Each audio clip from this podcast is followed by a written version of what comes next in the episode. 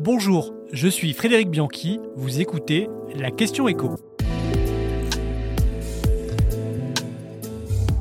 Y a-t-il un lien entre la chute de la Silicon Valley Bank et la crise au Crédit Suisse?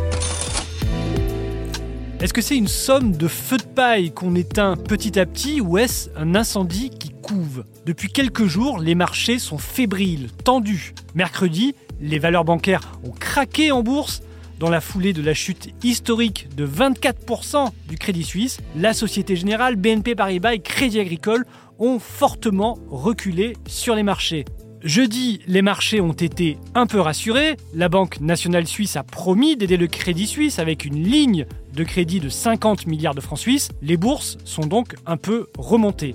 Il n'empêche que depuis plusieurs jours, les nuages s'amoncellent. Entre les faillites des banques régionales américaines, la crise au Crédit Suisse, on se demande s'il y a un risque systémique comme en 2008. Sur le papier, non.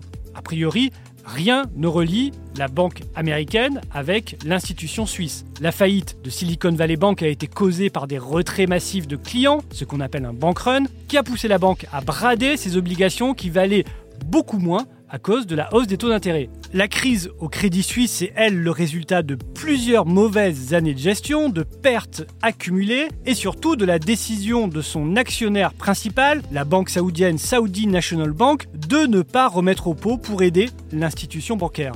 Pas de causalité entre les deux événements donc, mais tout de même une corrélation. Après des années de bas, d'argent quasi gratuit, on assiste à une forme de purge et ce sont fatalement les établissements les plus fragiles qui trinquent. Le tout dans un monde accro aux réseaux sociaux où la moindre information suscite la panique et où les smartphones permettent de retirer son argent en quelques secondes. Un contexte donc propice à une crise de confiance qui peut conduire à un grippage sur ce qu'on appelle le marché interbancaire, c'est-à-dire que les banques ne se prêtent plus par crainte de ne jamais revoir leur argent. Cet événement s'appelle un credit crunch et c'est exactement ce qui s'est passé en 2008 après la crise des subprimes.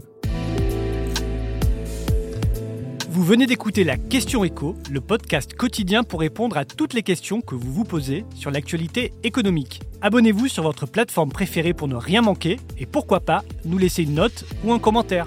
À bientôt